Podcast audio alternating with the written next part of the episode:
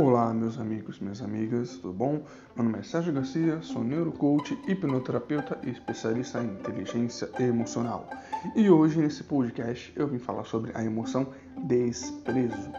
Certamente, pelo nome desprezo, todos associamos que é uma emoção ruim.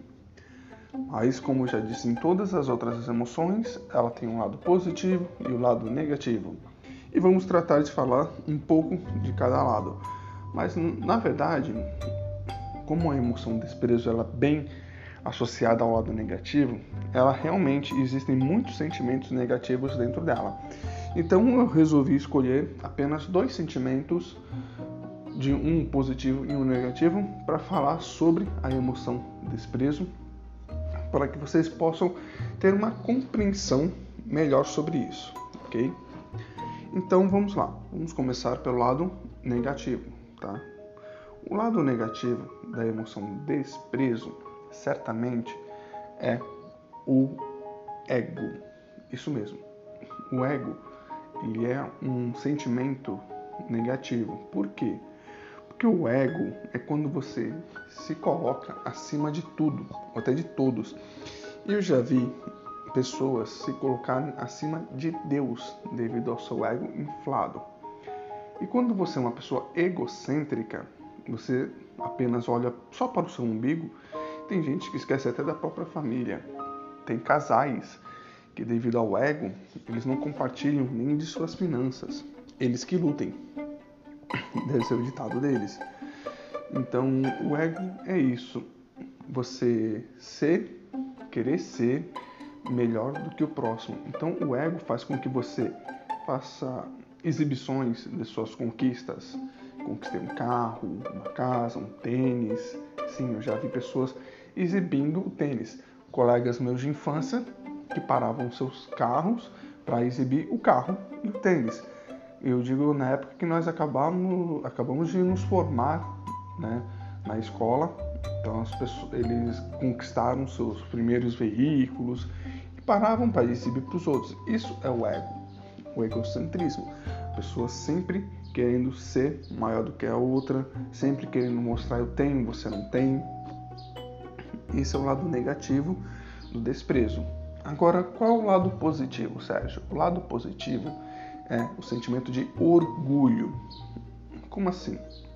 O orgulho é um sentimento positivo porque quando você conquista algo, em vez de você exibir, você tem um orgulho daquilo da sua história, da sua jornada que você teve para conquistar isso. Um exemplo: se esse meu colega, é, em vez de ter exibido o carro e o tênis, ele simplesmente tivesse parado, estacionado de forma correta no meio da rua para poder exibir e ido conversar conosco e, e contado sua história, cara, eu fiz isso, eu ralei e eu tenho orgulho de ter comprado esse carro aqui, ele iria certamente encher os seus olhos né, com um brilho diferente, porque ele estava ele contando algo que é verídico, algo que foi duro, o suor dele, e ter um orgulho daquilo. Outro exemplo de orgulho é quando eu falo para os outros que eu estou gravando um podcast, porque é um orgulho para mim. No fato de que eu levei cerca de quatro anos estudando a área emocional, programação neurolinguística, hipnose, e assim, o fato de eu conseguir é, tirar vários bloqueios que tinha em minha mente, inclusive de me expor, já é um orgulho que eu tenho. Então eu não tenho um ego de chegar e falar, olha lá, vai escutar meu podcast, é o melhor que tem. Não, não tenho esse ego. Tanto porque eu não sei se é o melhor que tem. Eu dedico o meu melhor e eu tenho orgulho disso né? Mas eu não posso afirmar que é o melhor que tem, certo? Então, o meu orgulho faz com que eu acorde todos os dias 5 horas da manhã, 5 40 da manhã e que eu venha gravar um podcast. Por isso que eu tenho essa voz de sono aqui. Mas esse é o meu orgulho. Agora, se eu tivesse o ego, certamente eu sem saber se é o melhor ou não, eu ia publicar como se fosse o melhor podcast que você já ouviu. E isso certamente com certeza deveria ser uma mentira, porque eu não tenho essa certeza de ser o melhor ou não. Não sei nem se eu estou perto de ser o melhor, porque eu comecei agora, né? Creio que esteja bem longe ainda. mas é um crescimento e eu tenho orgulho dessa minha jornada. Então essa minha emoção de desprezo, o desprezo ele é um nome negativo, mas não devemos associar a atitudes negativas. Então o desprezo vem no meu sentimento de orgulho. Então baseia-se na árvore das emoções. A árvore da emoção desprezo tem vários frutos e sentimentos que são sentimentos. Desprezo, é, orgulho é um, ego é outro. O orgulho ele é positivo, o ego ele é destrutivo, ele é negativo, porque o ego ele não acaba somente com o indivíduo, ele acaba com uma equipe inteira se tiver é, o não controle do, da emoção de desprezo. Você já trabalhou com pessoas que se exibem em todas as conquistas profissionais, por acaso? Se você já fez já testemunhou uma pessoa executando um relatório, alguma atividade profissional e recebendo um tapinha nas costas e um parabéns, em vez da pessoa se encher de orgulho pelo esforço que ela fez, ela se encheu de ego dizendo: tá vendo, aprende com o pai aqui.